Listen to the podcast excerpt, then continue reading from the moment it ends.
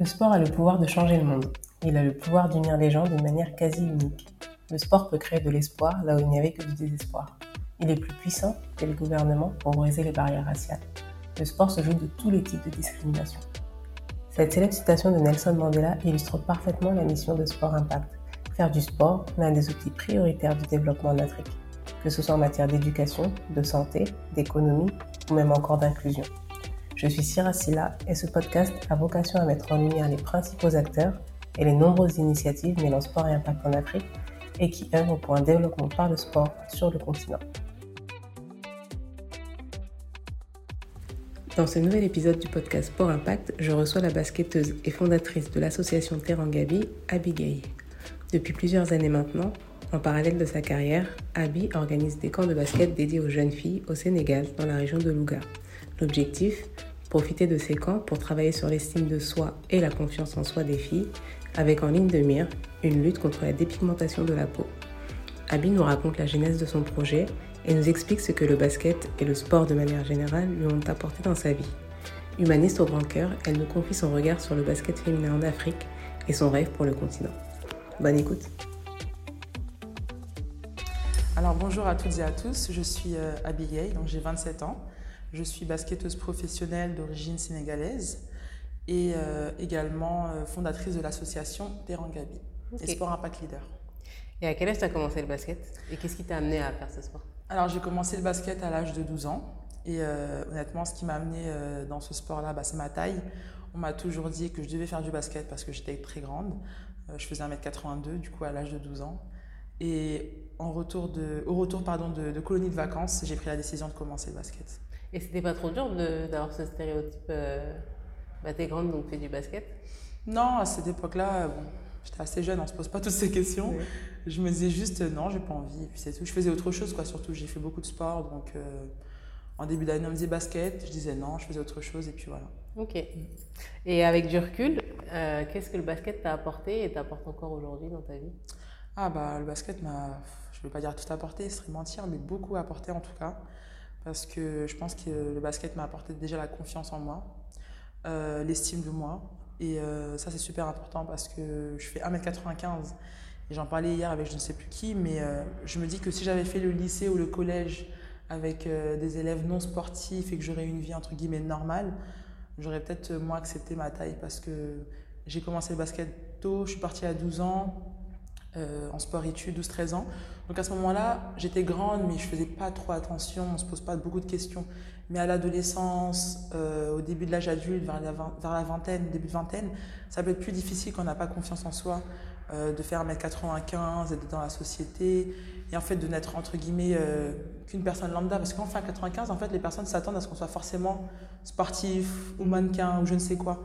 Tout le temps, on me demande dans la rue qu'est-ce que vous faites? On me mmh. demande pas comment je m'appelle, je sais pas, mais on, a, on, on sous-entend toujours que parce que je fais un 95, je dois faire quelque chose de spécial dans ma vie. Oui. Donc en l'occurrence, je fais du basket, mais j'aurais pu ne pas en faire aussi et ça ne change pas la personne que je suis, je pense. Ok. Et euh, le fait d'avoir évolué au plus haut niveau et d'être une femme en même temps, mm. comment tu as réussi à concilier les deux? Ouais, Encore ça, c'est pareil, c'est pas des questions que je me suis posées quand j'ai commencé. Euh, ça, tout, ça, ça, ça, va de soi en fait, hein. ça a toujours euh, été normal pour moi. Euh, J'évolue dans le monde du basket féminin avec beaucoup de femmes autour de moi, donc c'est pas. Je vois différents types de femmes autour de moi aussi, donc on se construit euh, naturellement à travers la pratique sportive et on pense pas, oui, on est une femme, c'est différent. Non. Mm. En tout cas, moi, j'ai pas été confrontée à ça parce que j'ai pas été éduquée comme ça. Ok. Et donc, tu disais tout à l'heure, tu es la fondatrice de l'association Terrangabi, mm. qui utilise le basket euh, pour l'empowerment des filles, mais aussi pour faire passer des messages, mm.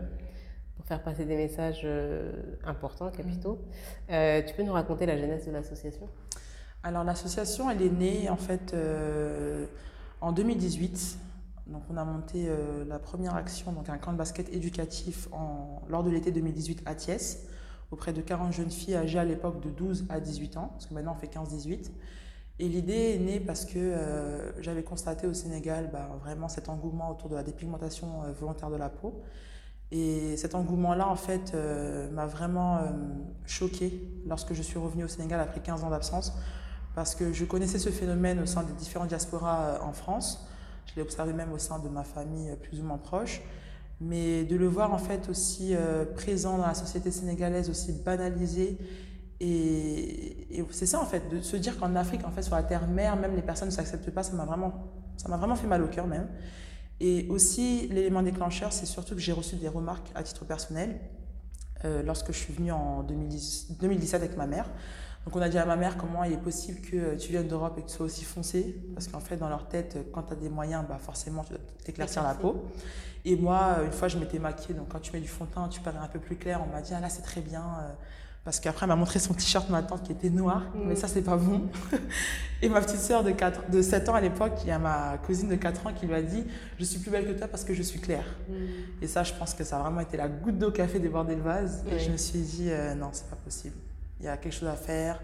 Il faut, il faut changer la mentalité des jeunes, en fait. Mais comment tu as eu l'idée d'associer ça au fait que, bah, au basket, en fait, au fait mm. que tu fasses du sport? Quel est le lien entre le sport du coup et cet aspect euh, développement et bah en fait, je suis vraiment partie de ma propre expérience personnelle. Hein. Ce projet-là, il part vraiment de mon expérience, de ce que je connaissais en fait à l'époque. J'ai reçu beaucoup de remarques quand j'étais plus jeune à cause de ma couleur de peau.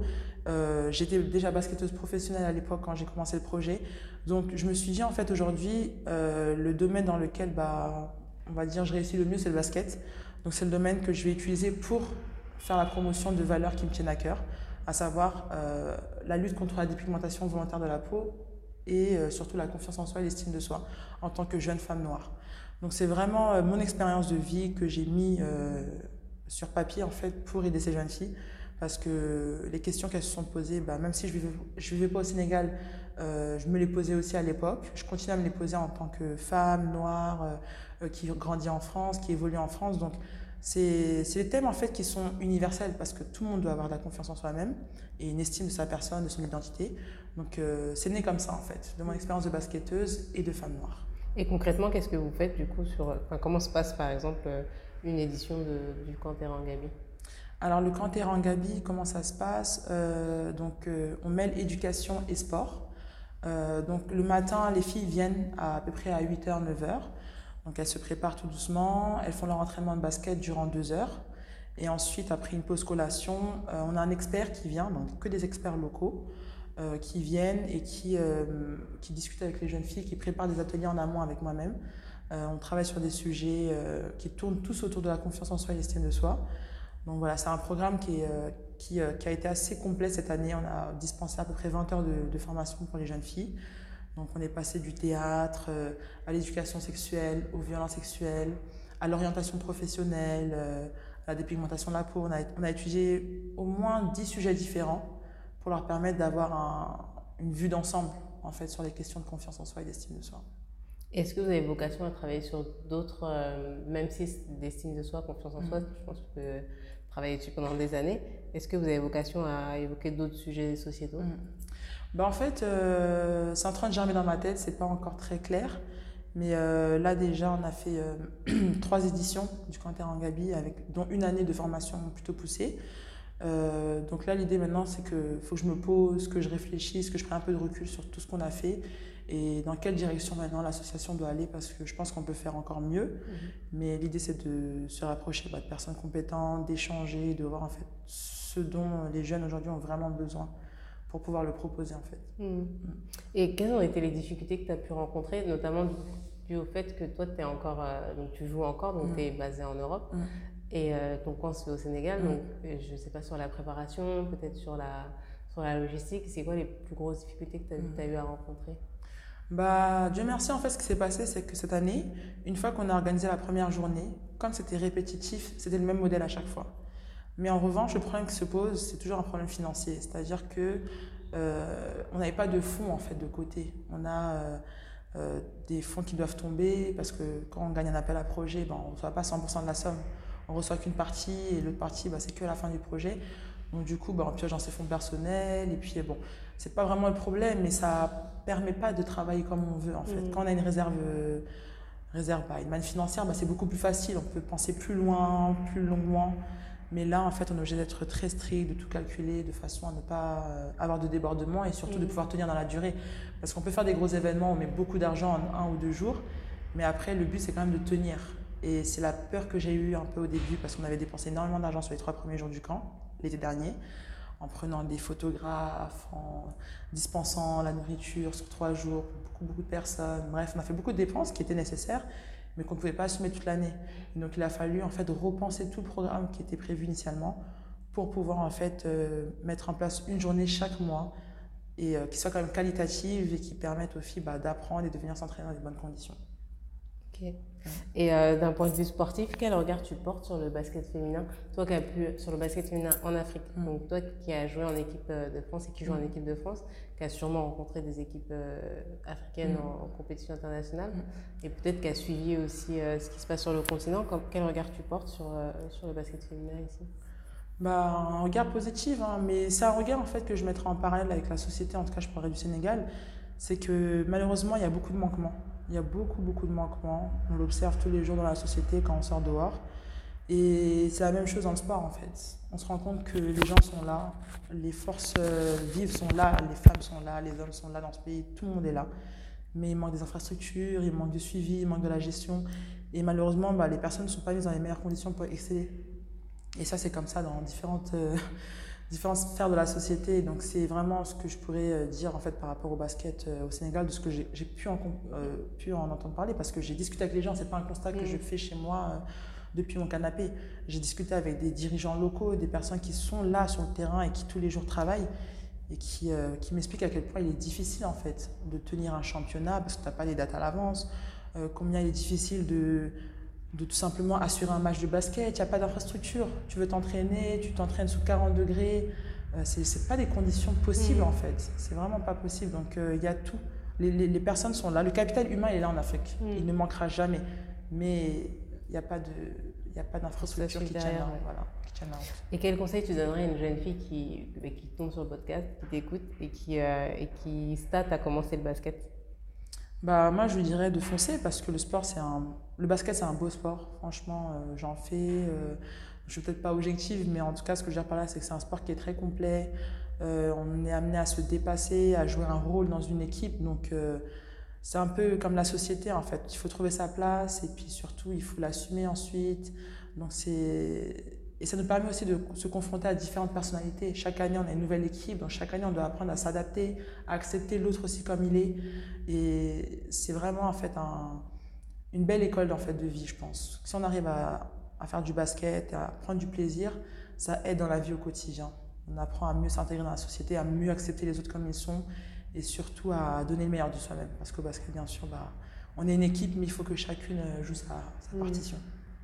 Et c'est quoi, toi, tes prochaines, euh, tes prochaines échéances, tes prochaines échéances, tes projets à venir? Bah, D'un point de vue euh, associatif, bah, comme je le disais, en fait, bah, continuer à réfléchir sur le projet parce que je sais que je ne suis pas arrivée là où je voudrais être, mais petit à petit, ça se peaufine un peu plus dans ma tête. Donc, euh, continuer à travailler, à réfléchir, à échanger avec des personnes et puis de voir, en fait, quel est le meilleur projet que je puisse mettre en place pour aider le maximum de jeunes filles au Sénégal dans un premier temps et puis après, j'espère, en Afrique.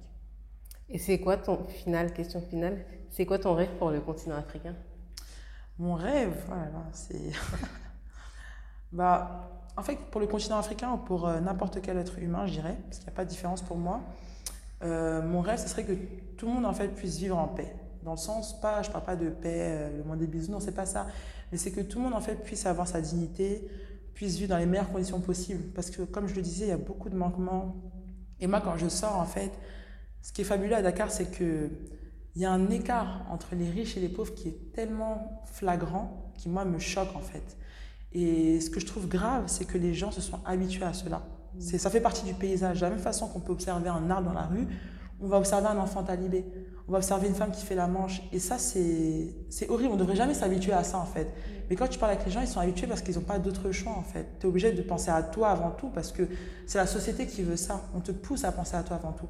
Donc moi, ce que je souhaiterais pour l'Afrique, et de manière plus générale bah, pour l'humanité, c'est que les gens puissent être en paix, puissent avoir leur dignité, et puissent tout simplement, euh, comment dire, avoir les opportunités en fait. Avoir des opportunités, avoir la chance de rêver, avoir la chance d'avoir de l'ambition, de se dire que demain, si je veux devenir telle personne, bah, je peux aspirer à le devenir. Mais pas partir sur du fatalisme parce que j'ai parlé avec un jeune par exemple à, à Saint-Louis il y a deux jours, il avait 16 ans. Et je parlais avec lui, mais il n'avait aucune perspective d'avenir. Et ça m'a vraiment fait mal au cœur. Je me suis dit, j'ai un petit frère qui a 16 ans aussi. Il me parle de business, il me parle de centre de formation, il me parle de plein de choses. Et lui, il était posé, et puis on discutait, et puis il n'avait pas de il n'avait pas d'espoir en fait. Mm. Et je ne veux, pas faire, euh, veux pas faire ce discours en mode oui, victimisation, l'Afrique. Non, c'est pas ça, mais c'est qu'à un moment donné, il faut dire la vérité aussi. On ne peut pas tout le temps euh, se. Comment dire Vouloir faire la promotion de l'Afrique, c'est très bien. Il y a des très bons côtés. Maintenant, il n'y a plus besoin, je pense, même de le revendiquer. Tout le monde le sait. Si tu veux faire un petit peu un effort intellectuel, tu vas sur Internet, tu vas voir ce qui se passe de bien en Afrique. Mais il ne faut pas oublier aussi toutes ces personnes qui sont là, qui, qui sont en galère au quotidien et qui ont du mal à joindre les deux bouts en fait. Il y a des mm. personnes qui mangent une fois par jour, ou parfois qui ne mangent même pas. Mm. Et bah ça, on ne peut pas l'occulter, faire semblant que tout va bien, non. Donc euh, c'est ce que je souhaite à l'Afrique, c'est que les gens puissent retrouver leur dignité et puis juste vivre en paix en fait. Ok, mm. ben, merci beaucoup. De rien. Un grand merci pour votre écoute. Si l'épisode vous a plu, n'hésitez pas à aller glisser un commentaire et des étoiles, 5 de préférence, sur votre plateforme de podcast préférée. À très vite